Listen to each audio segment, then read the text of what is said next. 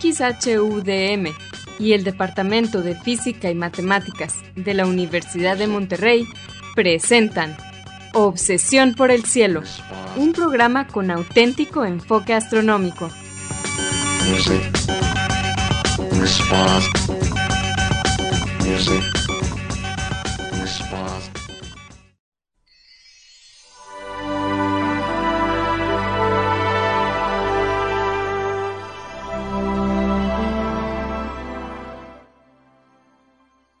Muy buenas tardes. Sean todos bienvenidos a Obsesión por el Cielo, el único programa con enfoque astronómico y de exploración espacial en la ciudad de Monterrey y en la República Mexicana. Un servidor, Pedro Valdezada, profesor adjunto de astronomía del Departamento de Física y Matemáticas en la Universidad de Monterrey, les desea la más cordial bienvenida a este programa número 1048 de Obsesión por el Cielo, con fecha del martes 2 de enero del año 2024. En este programa comentamos y ponemos en perspectiva algunas de las noticias que se relacionan con el estudio del universo y la exploración del espacio que se dieron a conocer en estos últimos días. Y para esto quiero darle la bienvenida a mi coanfitrión Edgar Armada. Muy buenas tardes. Hola Pedro, muy buenas tardes y buenas tardes a todos nuestros amigos de Obsesión por el Cielo. Gracias por acompañarnos en el programa 1048 que estamos eh, preparando ahorita, que está en curso ahorita. Eh, y gracias por, a los que nos han seguido por mucho tiempo o también bienvenidos a los que nos estén escuchando por primera vez. Eh, como siempre, para iniciar el programa quiero mandar un saludo a nuestros amigos en Radio UDEM, a algunos de nuestros amigos en Radio UDEM que nos ayudan a que la transmisión de este programa salga perfectamente, como todos los martes, de 7 a 8 pm por el 90.5 de FM Radio UDEM en la ciudad de Monterrey y su área metropolitana. Hoy tenemos a Asgard Banda, a Marco Cobos y a Azalia Simón. A ustedes y a todos los demás que siempre tenemos presentes pero que no hemos mencionado hoy, nuestro agradecimiento de siempre. Les recordamos que se pueden comunicar con nosotros. El correo electrónico que tenemos es obsesión por el cielo Obsesión por el cielo es todo con minúsculas sin acentos ni espacios. También nos pueden dejar preguntas, comentarios y sugerencias en la página de Facebook de Obsesión por el Cielo o en la cuenta de Twitter de arroba o por el cielo. Si quieren escuchar programas anteriores, también lo pueden hacer visitando la página de internet obsesionporelcielo.net. Allí encontrarán las ligas de cada programa que se almacena en formato de podcast y que se distribuye gratuitamente a través de nuestro sitio de hospedaje de podcast de Podbean. En obsesiónporelcielo.net también van a encontrar cuatro audios que se titulan Un paseo por el cielo. Este fue un proyecto patrocinado por la Unión Astronómica Internacional. Consiste de una serie de cuatro audios en español que describen todas las constelaciones, sus mitologías y los objetos de interés que encontramos en ellas. Es uno para cada estación del año. Bien, ¿cuáles son las noticias que vamos a ver en este programa? No te voy a decir cuáles son las noticias que vamos a ver en este programa porque son muchas.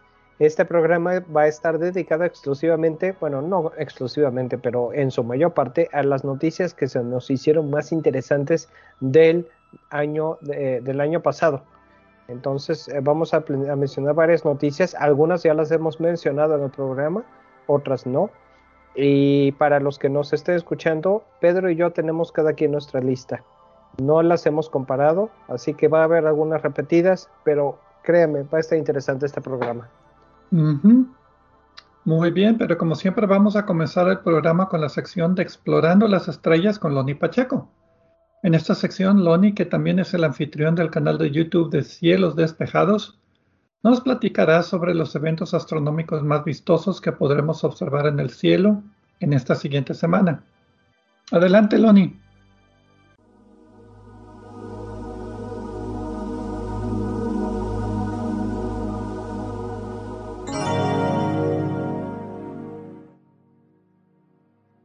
Hola amigos, soy Pablo Aloni Pacheco, instructor de astronomía en el Observatorio de las Termas de San Joaquín, donde me encuentran todos los fines de semana.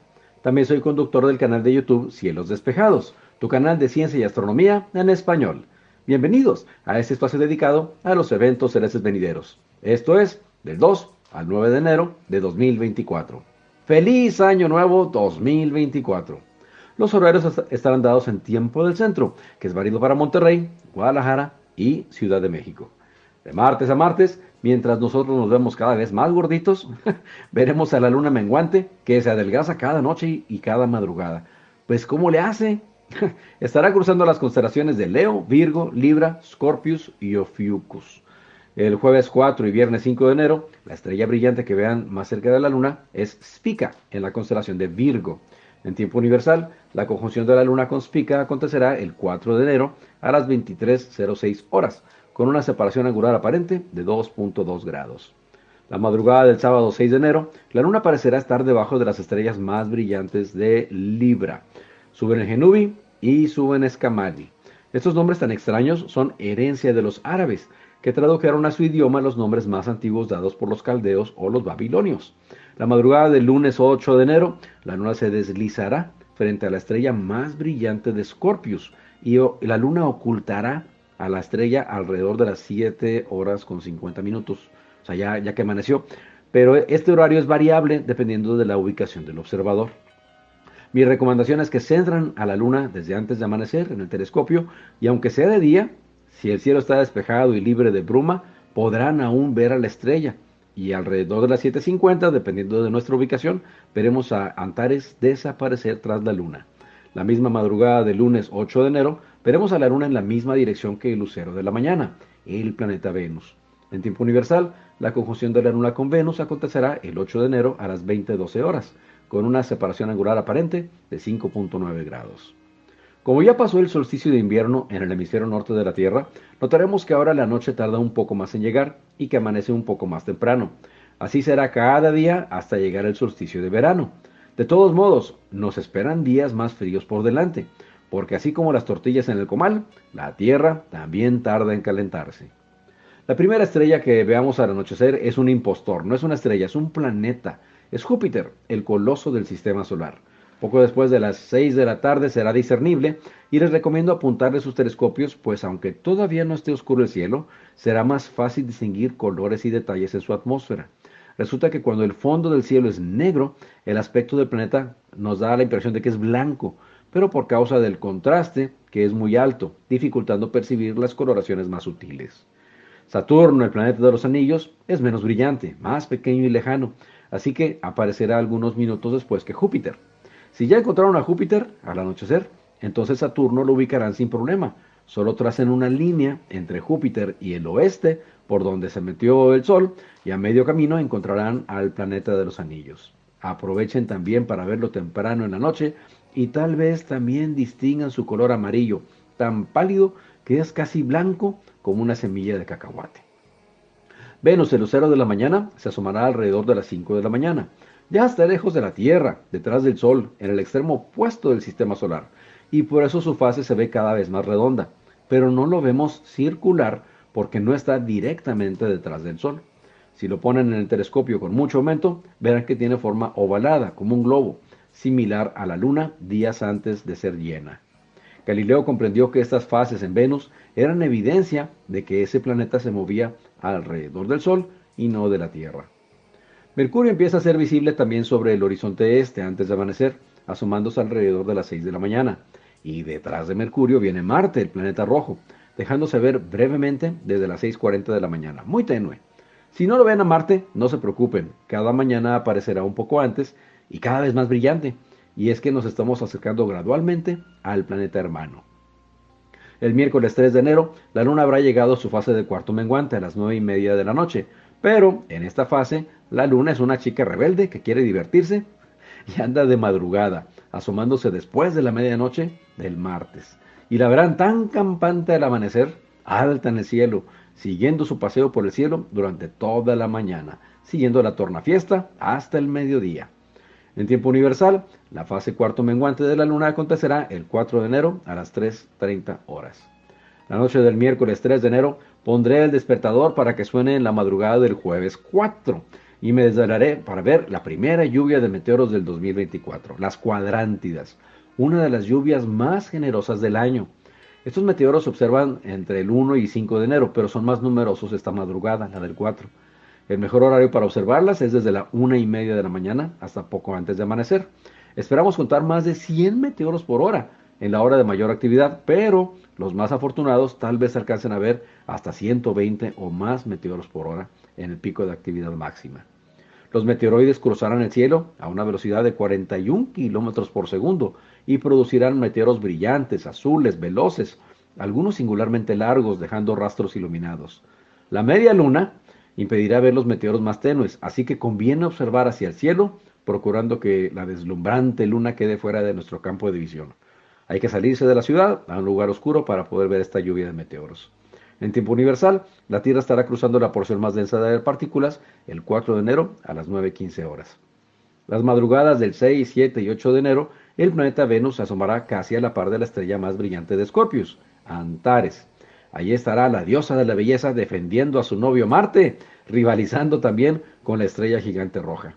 En el tiempo universal, la conjunción de Venus con Antares acontecerá el 7 de enero a las 0 horas con 35 minutos, con una separación angular aparente de 6.3 grados. Mi fanpage en Facebook es Diagonal, divulgador de astronomía, seguido y sin espacios. Los espero la próxima semana en Explorando las Estrellas con Loni Pacheco. Yo como siempre agradezco su amable atención y les deseo cielos despejados.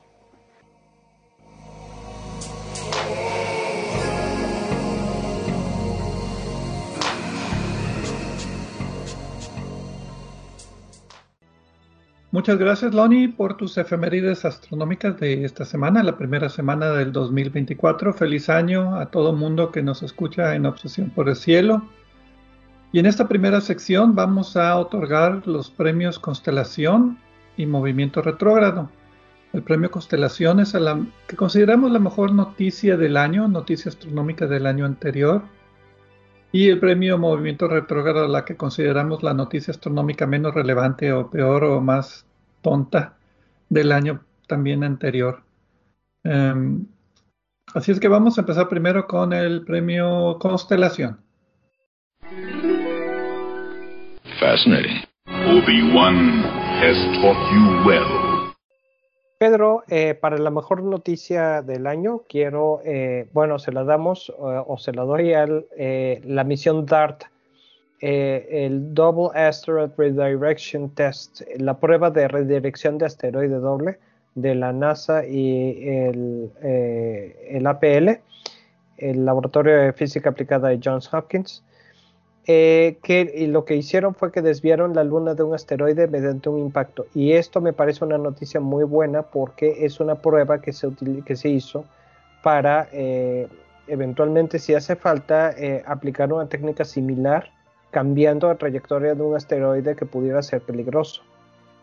Entonces esa, e, eso me parece algo muy útil, muy bueno y pues le damos el premio Constelación eh, junta en conjunto con la misión Osiris Rex que acaba de regresar eh, piezas de la, partes del asteroide Bennu, porque todo este, este estudio de los asteroides y lo que estamos eh, aprendiendo de ellos puede complementar y puede salvar a la Tierra en una de estas.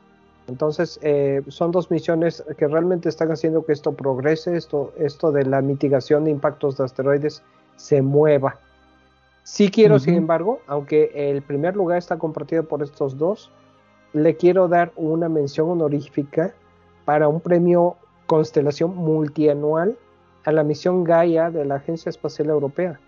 Porque esto, eh, eh, aunque es una misión de censo o de, o de acumulación de datos, los datos están teniendo aplicaciones en un montón de áreas de la astronomía y van a seguir teniéndolos. Entonces, aunque no, no era mi idea original, pero les quiero dar como mención honorífica un premio multianual a la Agencia Espacial Europea por la misión Gaia. Entonces, eh, esta vez estás asignando premios por utilidad, básicamente. Pues eh, es que mm, es, creo, creo que es la mejor forma de, asignarlos eh, después de descubrimientos notables. Pero eso más bien lo vamos a cubrir en la segunda parte del programa, cuando hablamos de las noticias. Entonces creo que aquí es mejor mejor hablar de utilidad. Muy bien, yo estoy completamente de acuerdo con esos premios también. Y ahora vamos al, premio Movimiento Retrógrado. Illogical. Don't make me destroy you. el premio Movimiento Retrógrado de Obsesión por el Cielo a la noticia astronómica menos relevante del año pasado, del 2023, pues también lo van a compartir. Porque viendo las noticias de premios retrógrados, la que más atrajo la atención fueron Jaime Maussan y sus momias que presentó en el Congreso americano. Entonces, comparten el Congreso mexicano. Mexicano, perdón me adelanté porque también básicamente lo que hago es compartir con eh, en Estados Unidos las declaraciones sobre los ovnis que se hicieron en el Congreso americano. Entonces, básicamente en Estados Unidos y en México el año pasado hubo declaraciones, entre comillas, oficializadas por los congresos, por la política, en favor de cosas que no son científicas, ya sea los ovnis o las momias que supuestamente son alienígenas entonces, eh, para mí fueron las noticias que hicieron más ruido en ese sentido. El tratar de meter eh, pseudociencia a través de la política presentando evidencias, y aquí estoy haciendo comillas en el aire con las manos, evidencias de vida extraterrestre o de platillos voladores o de objetos voladores no identificados. Se me hizo de mal gusto, pero pues bueno, para, eso es el premio Movimiento Retrogrado del 2024. No sé si estés de acuerdo. Sí, estoy de acuerdo, Pedro. A mí me parece positivo que haya interés en eh, estudiar los fenómenos anómalos que hemos observado de una manera verdaderamente científica. El problema es que hay gente que quiere que la conclusión automáticamente sea hay hombrecitos verdes, hay visitantes parecidos a nosotros que están llegando en naves a la Tierra. Y pues eso no es nada científico. Me refiero al hecho de, empezar a estudiar algo con una condición predeterminada. Y pues eh, eh, circos como este no mejoran, no mejoran y no avanzan la ciencia y no son científicos, ¿no? Sí, básicamente. Es una lástima. Básicamente la idea es, es eh, no podemos explicar esto, por lo tanto, alienígenas. Y, y, eso ahuyenta a gente, a científicos de adeveras que, que, de otra manera se dedicarían a estudiar esto, ¿no? Muy bien, pues esos fueron los premios de Obsesión por el Cielo para el año 2023, Premio Constelación, Premio Movimiento Retrógrado. Vamos eh, a una pausa y regresaremos ya a hablar a lo que nosotros consideramos las mejores noticias astronómicas del 2023, hablar un poquito acerca de ellas, por qué nos gustaron, por qué no hacer un resumen anual y pues a lo mejor si tenemos tiempo ver qué se puede esperar para el 2024 en temas astronómicos. Vamos a una pausa y regresamos.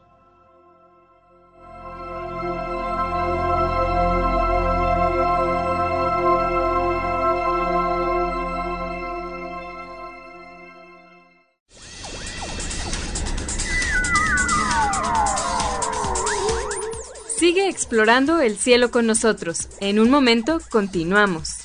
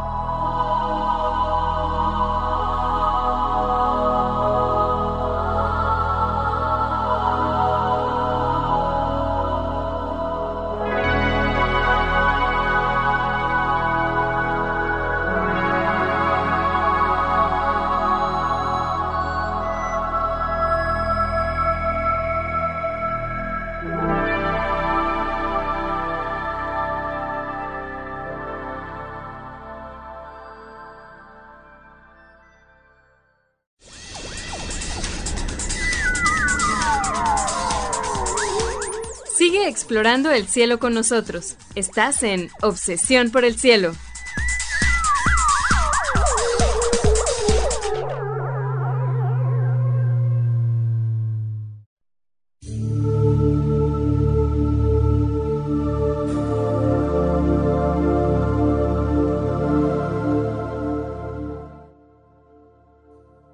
Regresamos a Obsesión por el Cielo con las noticias astronómicas más relevantes del año pasado. Estamos haciendo aquí en Obsesión por el Cielo un resumen de las noticias que nos parecieron más importantes astronómicas del 2023. Quiero aprovechar, Pedro, para ah, un comercial de nuestro programa eh, de punto focal, el programa de Obsesión por el Cielo que nada más transmitimos en podcast, donde nosotros dos, junto con el doctor Gerardo Ramón Fox, platicamos sobre temas generales de astronomía, parecidos a los que platicamos aquí, nada más que un formato como de plática de sobremesa. El programa dura hora y media, 90 minutos, y por eso no lo transmitimos al aire, pero está disponible en podcast en nuestras eh, plataformas eh, en donde se distribuye el podcast Podbean y las demás. Eh, el último programa que tuvimos fue sobre ocultaciones asteroidales y ocultaciones en astronomía en general. Me parece que nos quedó muy interesante. Escúchenlo, búsquenlo. Y ya, pues en el transcurso de los primeros días de este mes, todavía denos un, un poco más de tiempo para sacar el programa que viene. No sabemos el tema todavía, pero en eso estamos. Sí, Aparte del de ocultaciones astronómicas, en noviembre hablamos de la espectroscopía en la astronomía, hablamos de la exploración del planeta Marte, colisiones de galaxias, estrellas variables, origen y evolución de la atmósfera de la Tierra, el diagrama de Hertzsprung-Russell, ¿te acuerdas? Esos fueron dos programas porque fue toda la evolución de las estrellas. Hablamos de asteroides, cometas, galaxias enanas, cúmulos globulares, en total hablamos de temas que nos parecen así interesantes, que no necesariamente están ligados a una noticia. Pues sí, Pedro, y hablando de noticias, ¿qué tenemos para hoy?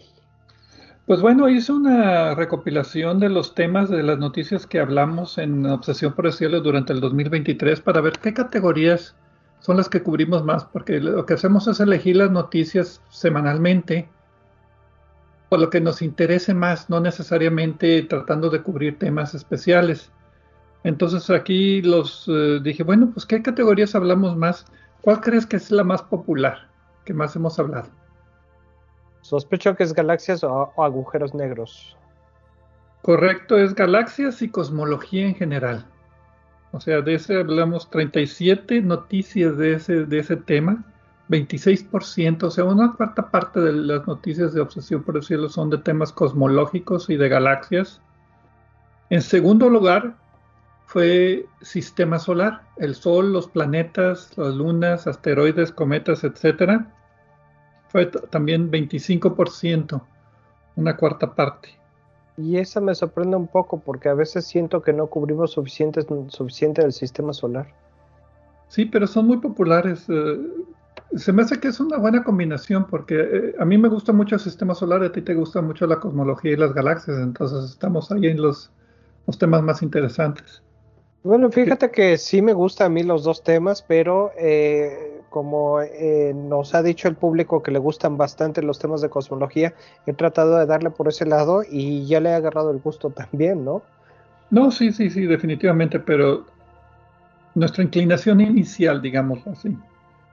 En tercer lugar tenemos eh, programas sobre estrellas, medio interestelar y la Vía Láctea y las galaxias locales, o sea, nuestra galaxia local. Ese fue 19% de las noticias. Después está el tema de estrellas compactas, hoyos negros, estrellas de neutrones, estrellas enanas blancas, supernovas, destellos de rayos gamma, ese tipo de, fenómenos que salen de objetos compactos. 16% de las noticias fue de eso. Y el 13% de las noticias que hablamos aquí que cubrimos fue acerca de exoplanetas. Yo pensé que cubrimos más exoplanetas, fíjate, pero a la hora de verlos vi que nada más eran 13% de las noticias. Pero creo que son noticias más focalizadas y más dirigidas de exoplanetas. Ya no es, se descubrió un exoplaneta, ya son cosas más específicas, ¿no? Más eh, encontramos un exoplaneta que hace esto, o los exoplanetas tienen esta característica, algo ya específicamente, ya caracterizando más los exoplanetas, no nada más mencionando que están allí.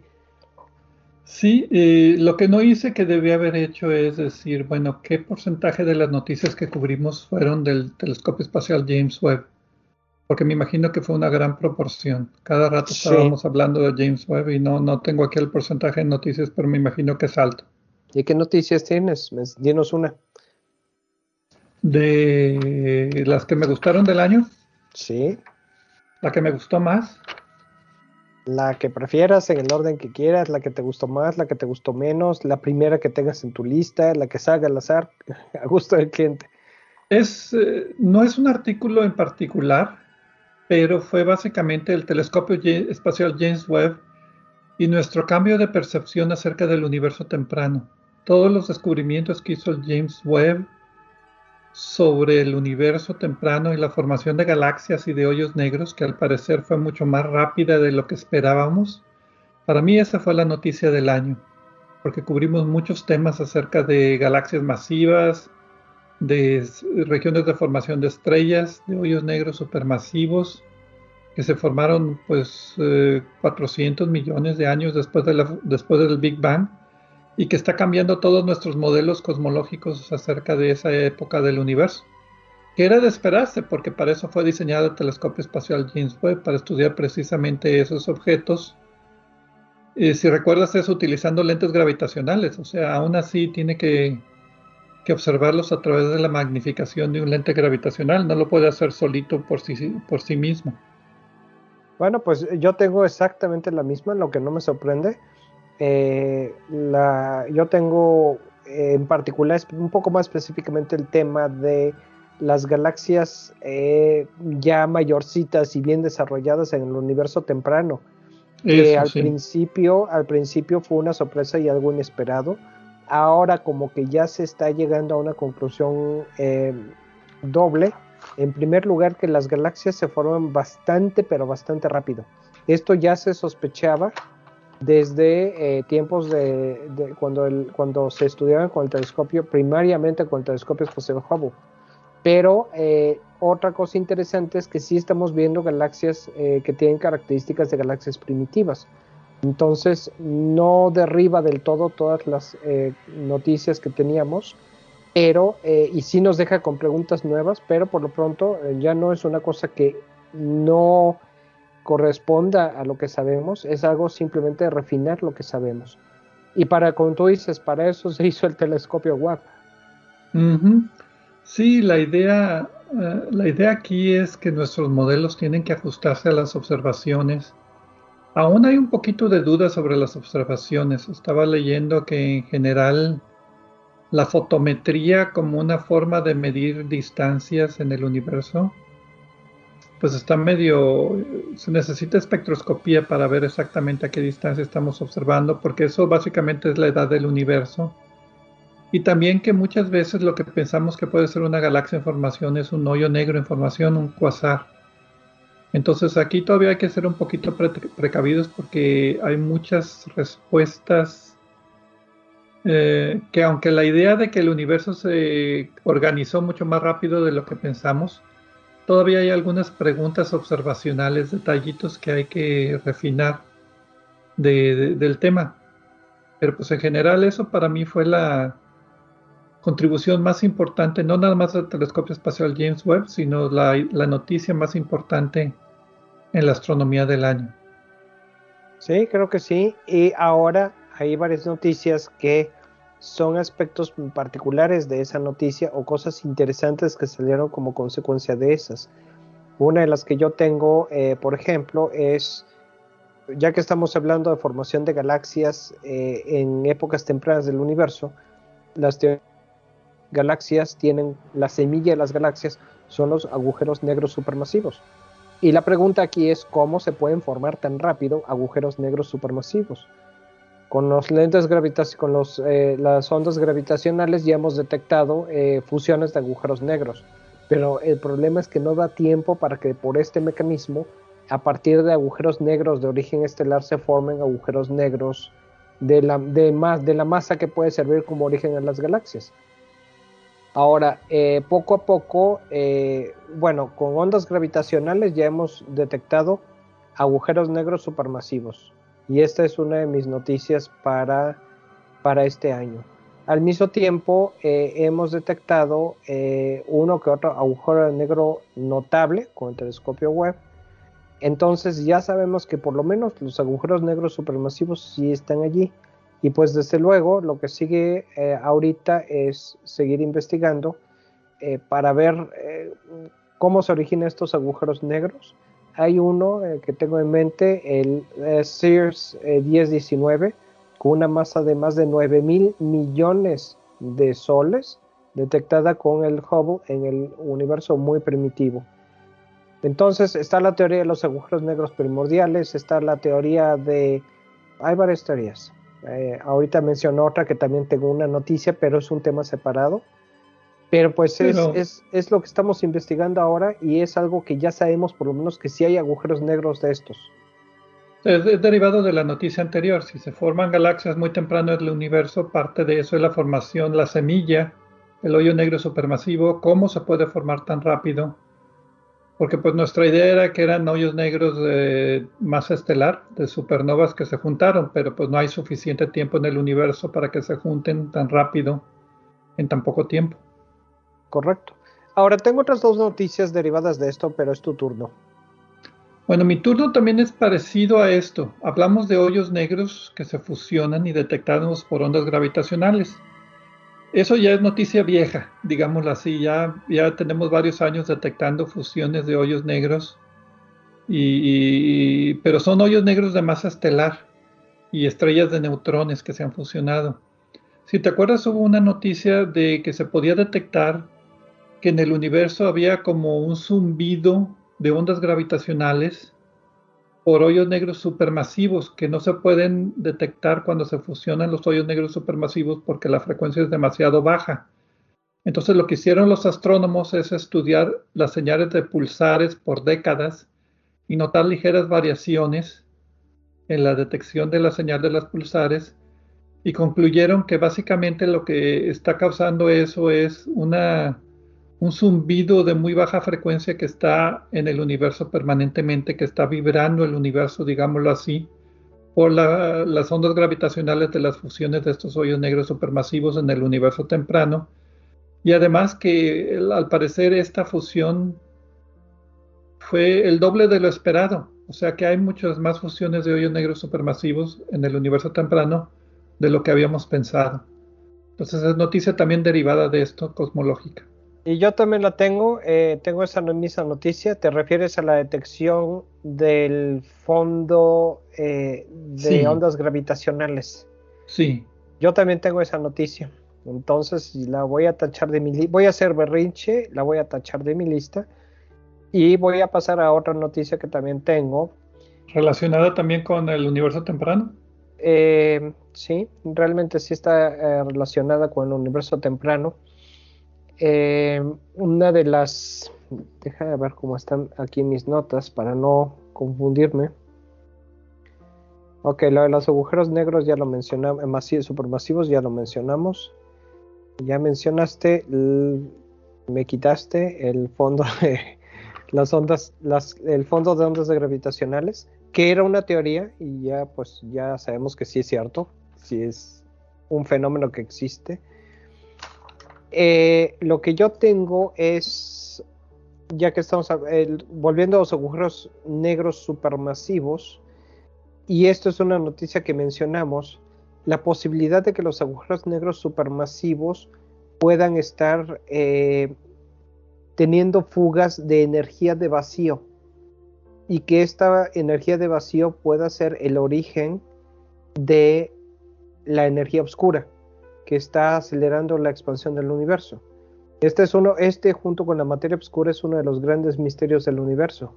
Y aquí con la presencia de los agujeros negros supermasivos y esta teoría que a mí me pareció el estudio bastante, pero bastante sólido, se publicó en Astrophysical Journal uh, Letters, eh, me parece una noticia difícil de confirmar, pero muy interesante de que los hoyos, que los hoyos negros estén de cierta manera provocando la energía oscura que hace la expansión del universo.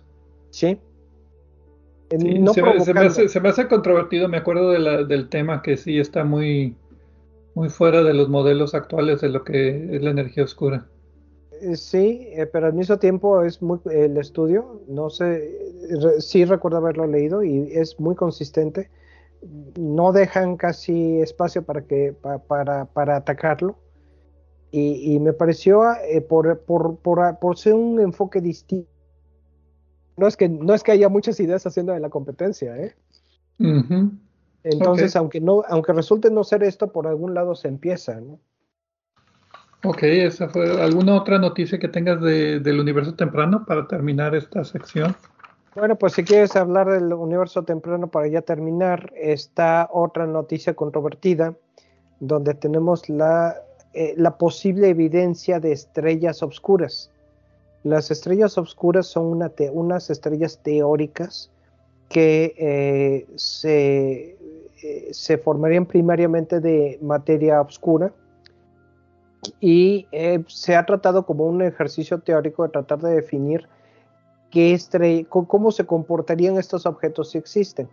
La cosa es que estos pueden haber sido eh, los orígenes o las semillas que dieron origen a los agujeros negros supermasivos, según algunas teorías, y en algunas imágenes del telescopio James Webb se han detectado evidencia de, esta, de estos objetos en el sentido de que parecen galaxias, pero ese es precisamente el aspecto que teóricamente deberían de tener las, las eh, estrellas oscuras, repito, si es que existen. Entonces me pareció a mí también una idea interesante. Eh, en los, los, autores en el, en el artículo en Proceedings of the National Academy of Sciences, los eh, de la Academia Nacional de Ciencias, publicaron tres imágenes que obtuvieron con el telescopio, Webb y efectivamente se ven, extra, se ven como galaxias extrañas. Tienen, eh, tienen eh, desde el punto de vista de tamaño, parecen galaxias, pero no tienen todas las características que tendría una galaxia. Entonces son objetos interesantes y esto es algo que habría que esperar, explicar, o más bien que explorar, sobre todo si puede ayudar a explicar los agujeros negros supermasivos. Ok. bueno, pues vamos a una pausa y regresaremos a hablar de otros, otras noticias que nos parecieron interesantes ya un poquito más cerca de casa, ¿te parece? Me parece, Pedro, es lo que iba a sugerir. Regresamos.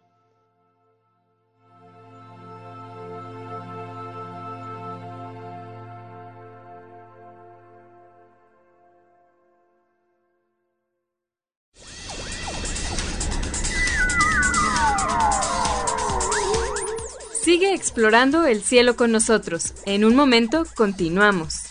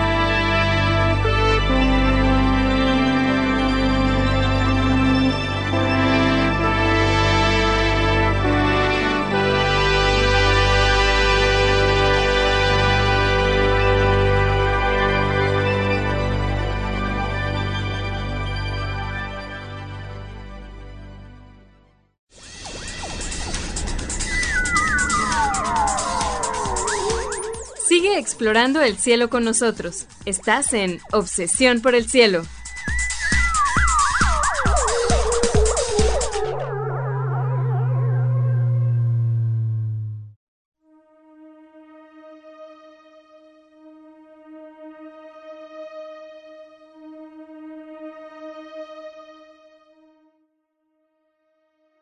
Regresamos aquí a Obsesión por el Cielo con las noticias astronómicas más relevantes del año 2023. Estamos haciendo un resumen de las noticias que nos parecieron más interesantes en este año pasado. En la primera parte del programa tuvimos las efemérides astronómicas de Loni Pacheco y también tuvimos los premios Constelación y Movimiento Retrógrado, las noticias más interesantes, bueno, que nos parecieron más relevantes del 2023. En la segunda parte del programa hablamos de las noticias cosmológicas que nos parecieron más interesantes. Todos descubrimientos del, bueno, casi todos descubrimientos del telescopio espacial James Webb. Em, y pues bueno, esta vez nos toca hablar ahora acerca de otras noticias astronómicas que nos parecieron más interesantes. Y si me permites empezar, como todos los años, tuvimos nuestra sección de objetos extremos, por ejemplo, la explosión más grande del universo, ¿te acuerdas de la explosión de rayos gamma más intensa? Sí, sí. Fue también detectada el año, el año pasado. El, destello de ondas de radio rápidas, también más distante del universo, fue detectado el año pasado. ¿Qué más tengo aquí? El hoyo negro supermasivo más antiguo, más lejano, también fue descubierto el año pasado. Hay que recordar que estos son récords que, que todos los años yo creo que se van a romper. Y no sé si esto, no, esto ya no, no, viene, pero también la enana marrón más pequeña. sí. Eso fue La, semana pasada, creo que hablamos de eso, la semana antepasada hablamos de las enanas marrón más pequeñas. Entonces sí tuvimos también nuestra propia sección de eventos más rápidos o más distantes. Sí, esa, eh, eh, los récords siempre es interesante. Eh, a veces no lo, no lo tomo yo muy en cuenta porque son cosas que no son descubrimientos nuevos. Y, son transitorias. Y exacto, luego sale uno más grande o más chico o más extraño en alguna manera, ¿no? Pero en la prensa les encanta. Galaxia ah, más lejana jamás encontrado. Hoyo negro más masivo jamás encontrado. Exacto. Ahora, eh, yo quiero regresar un poco, ya que me toca, a la materia oscura. Hace tiempo eh, comentamos una noticia en la que se, eh, se, consideraba la posibilidad de materia oscura que estuviera hecha de partículas, que la materia oscura interactuara consigo misma.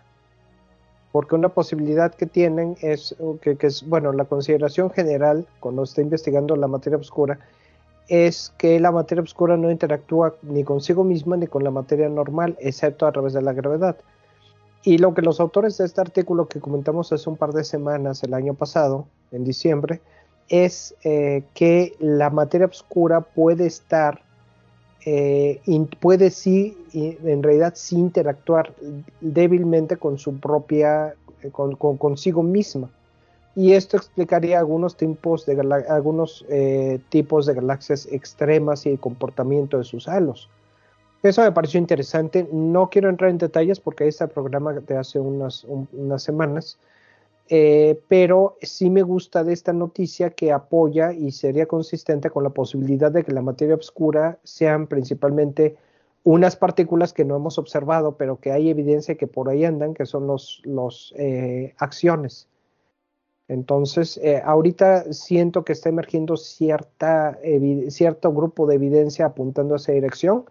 Ya veremos si funciona o hay que inventar otra cosa. Hay que aclarar que estas partículas no se han observado directamente, pero como que está juntando evidencia. Entonces, me gustó esa noticia, ese trabajo eh, teórico, porque pues, pues eso empieza más del rompecabezas, ¿no? Hablando de partículas eh, subatómicas, ¿te acuerdas de aquella imagen que de la Vía Láctea por neutrinos tomada por el telescopio cubo de hielo en el Polo Sur? Sí, Para mí esa fue una noticia muy importante porque fue la primera imagen que tenemos de la Vía Láctea que no está hecha de fotones, sino que está hecha de partículas, de neutrinos. Entonces hay que recordar que este telescopio es eh, una serie de detectores que están literalmente enterrados en el hielo de la Antártica y cuando el neutrino de vez en cuando interactúa con un átomo, eh, hace que brille y los detectores eh, detectan esos brillos y pueden hacer trigonometría para ver de dónde vinieron. Lo que los autores hicieron es ver todo su, pues, todas las observaciones que han tenido todos estos años para ver de dónde venían los neutrinos y pudieron hacer un mapa muy, muy burdo, pero de la Vía Láctea de, nuestra galaxia, vista de lado como si fuera pues una, una barrita. Tiene baja resolución, pero me parece una cosa interesante. No es fácil detectar neutrinos, entonces eh, es toda una hazaña. Y me gustó la imagen, creo que la pusimos como la imagen que platicamos o lo que platicamos al principio del programa, si mal no recuerdo. Entonces, esa para mí fue otra noticia muy interesante, muy novedosa del año pasado. Y yo, yo ahora me toca y una de las cosas que quiero mencionar es, eh, hace rato estaba platicando de eh, la misión Gaia en, los premios, en el premio Constelación. Y hay una noticia que platicamos en agosto eh, del año pasado donde discutimos si un estudio publicado en Astrophysical Journal donde hablaba de la aceleración de objetos eh, medidos con el telescopio espacial, con la misión Gaia que es una misión de astrometría muy precisa y que encontraba cierta evidencia que apoyaba la posibilidad de gravedad modificada.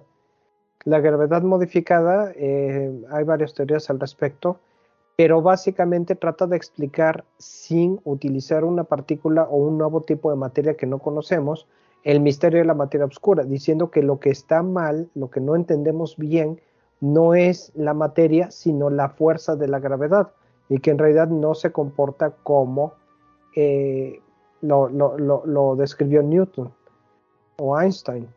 Yo no soy realmente muy adepto a este tipo de teorías, pero desde luego hay que mantener la mente abierta y me, parece notable que hayan encontrado cierta evidencia de que esto puede ser útil, de que esto puede ser cierto y sobre todo con la misión Gaia. Quiero aclarar también que hay mucha evidencia en sentido contrario, más evidencia en sentido contrario, pero el hecho de que aparezca algo por ahí que parece ser verdad y que diga lo opuesto, a lo mejor indica que ni una de las dos teorías, ni la de, ni la de materia oscura tradicional, ni la de gravedad modificada puede explicarlo todo. A lo mejor necesitamos combinar más de un enfoque. Eh, este artículo, por ejemplo, fue eh, comentado en una de las notas que recibí por Javier Hernández de la Universidad Nacional de México, eh, que no es uno de los autores, pero me pareció un enfoque interesante. Lo platicamos por ahí por agosto del año pasado. Para venir a casa, vamos a hablar tantito de noticias del sistema solar. ¿Te acuerdas del planeta Venus, nuestro vecino? Sí. La noticia de que detectaron volcanismo activo, viendo los datos de entre el 90 y 94 del radar de la nave espacial, eh, ¿cuál era? Magallanes. Estaba en órbita. Lograron ver una parte de la superficie de Venus que al parecer había cambiado. Yo recuerdo que se detecta vulcanismo. La cosa es que ya sabíamos que había volcanismo en, Venus. El problema era que ¿por qué no lo habíamos observado? Venus no está cubierto de cráteres. A fuerzas algo tiene que estar modificando la superficie. Entonces veíamos todas las huellas, pero no veíamos el volcanismo realmente eh, sucediendo allí, ¿no? Entonces esa fue una interesante, una noticia interesante, la del volcanismo de Venus. ¿Tienes alguna otra del sistema solar? Eh, bueno, me, ya, mencionaste, ya mencionaste Osiris Rex y eh, la misión DART. En, les diste el, premio Constelación. El que podría mencionar allí quizás sería eh, los anillos que se han observado en asteroides eh, y las lunas dobles que se han observado en asteroides como un tema general, no un caso específico porque es eh, eh, complementa un poco lo que estaba diciendo y son cosas que estamos aprendiendo también sobre los asteroides, ¿no?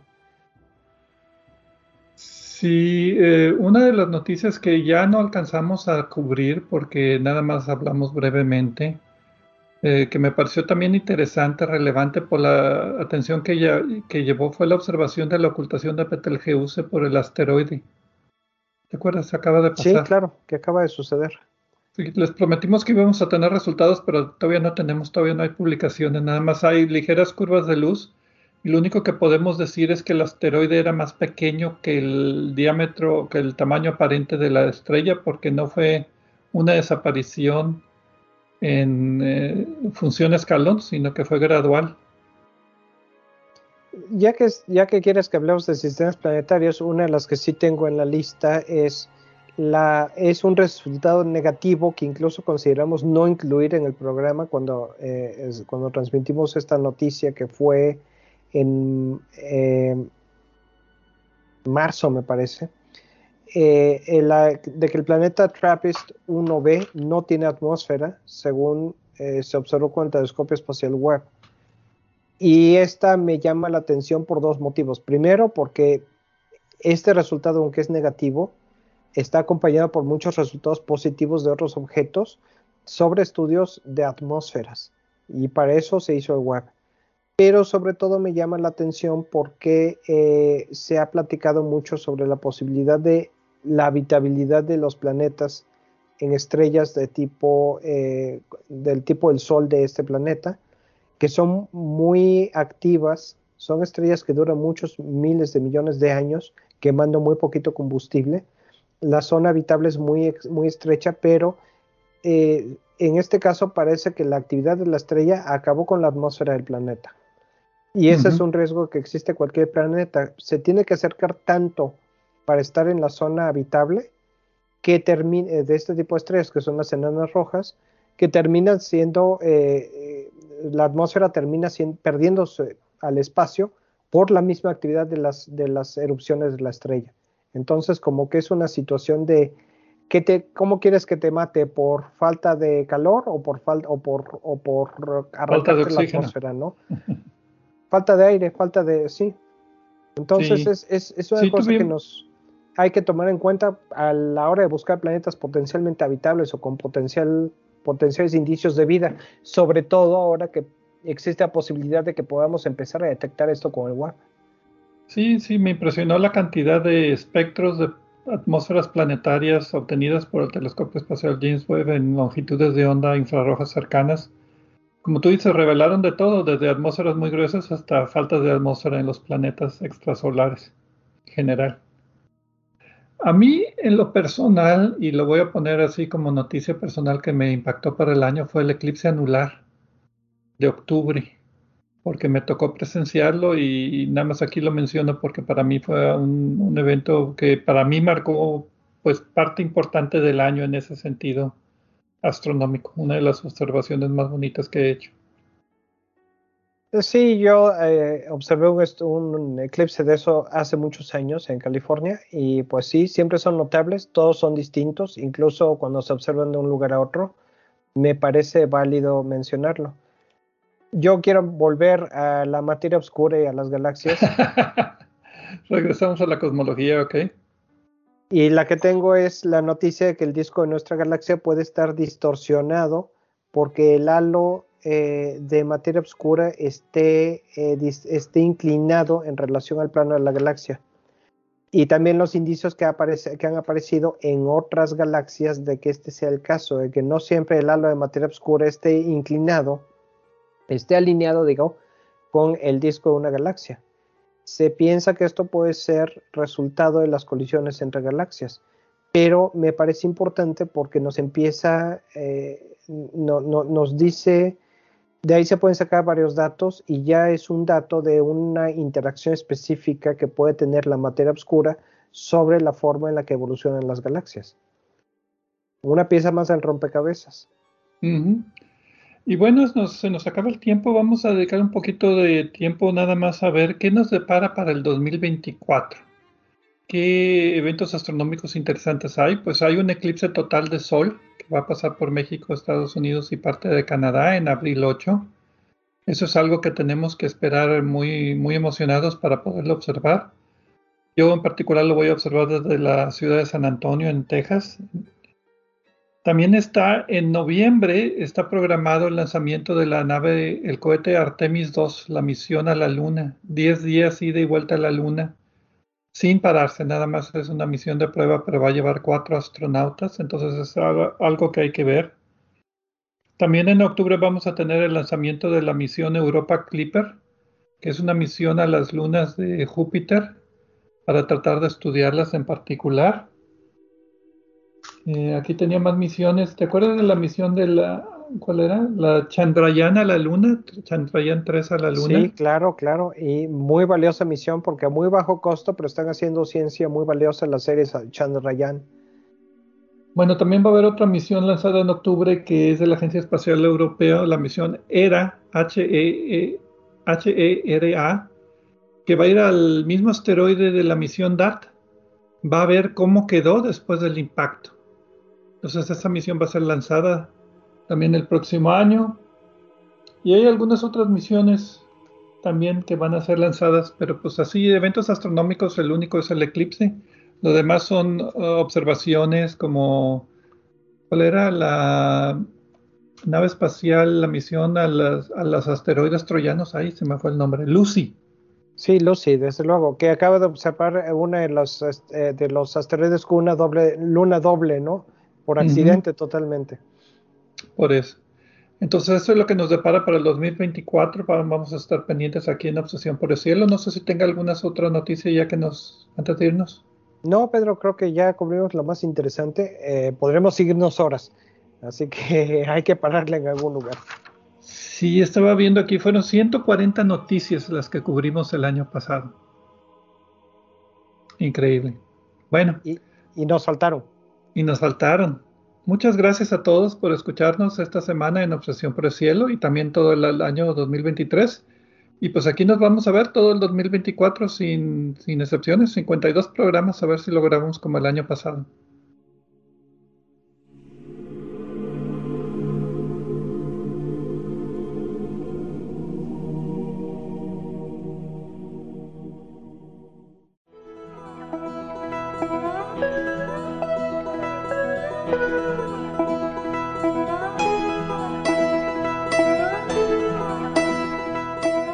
Les recordamos que a través de nuestra página en Facebook de Obsesión por el Cielo pueden encontrar vínculos a sitios con más información sobre el programa de cada semana. También pueden sugerir temas, hacernos preguntas de astronomía y encontrar los podcasts de cada programa. Gracias por acompañarnos en una edición más de Obsesión por el Cielo.